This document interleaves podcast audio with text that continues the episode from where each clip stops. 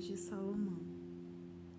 Depois de 20 anos, Salomão realizou muitas obras: a construção do Templo do Eterno e o Palácio Real, a reconstrução das cidades que irão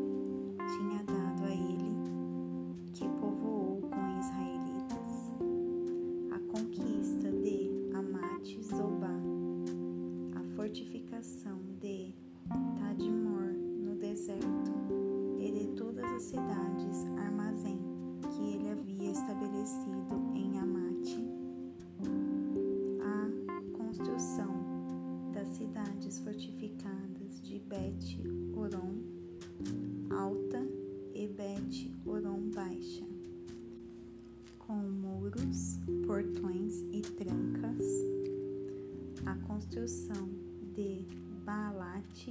das cidades armazém, a construção da cidade nas quais ficavam seus cavalos.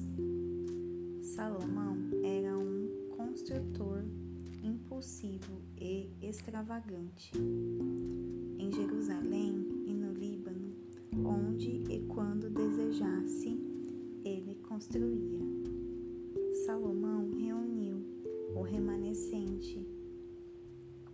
Dos antigos moradores da terra, os hititas, os amorreus, os ferezeus, os heveus e os jebuseus,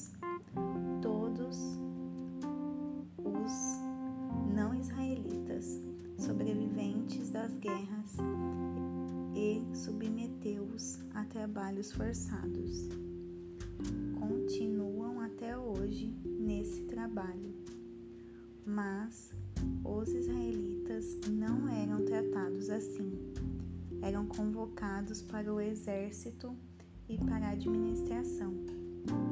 Eram líderes do governo e comandantes de carros e de cavaleiros. Também eram dos projetos das construções de Salomão. Havia 250 supervisores responsáveis pelas equipes de trabalhos forçados.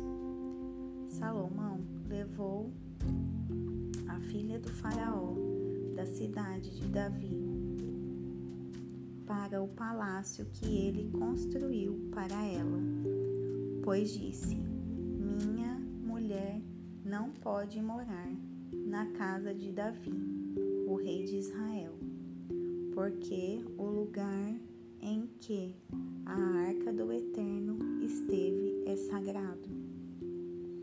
Depois, Salomão apresentou ofertas queimadas ao Eterno sobre o altar que havia construído no pátio do templo.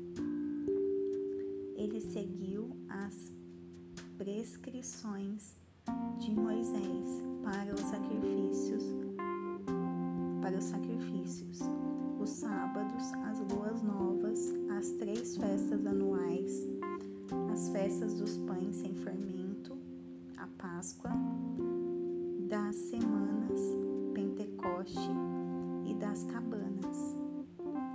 Ele adotou a prática de seu pai Davi formou grupos de sacerdotes para realizar o serviço da adoração.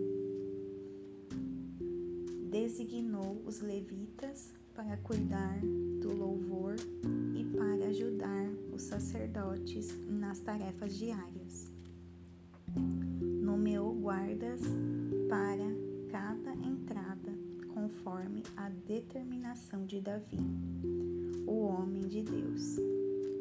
As instruções do rei aos sacerdotes e aos levitas foram seguidas à risca, até mesmo com respeito aos tesouros. Tudo que Salomão resolveu fazer, desde a fundação do templo do Eterno até o seu acabamento, foi concluído. Depois, Salomão foi para Ezion Geber e Alate, no litoral de Edom. Irão enviou a ele navios com marinheiros experientes.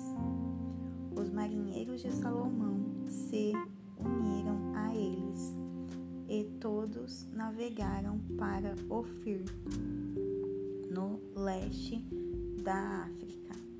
Ali carregaram 15.700 quilos de ouro e os trouxeram para o rei Salomão.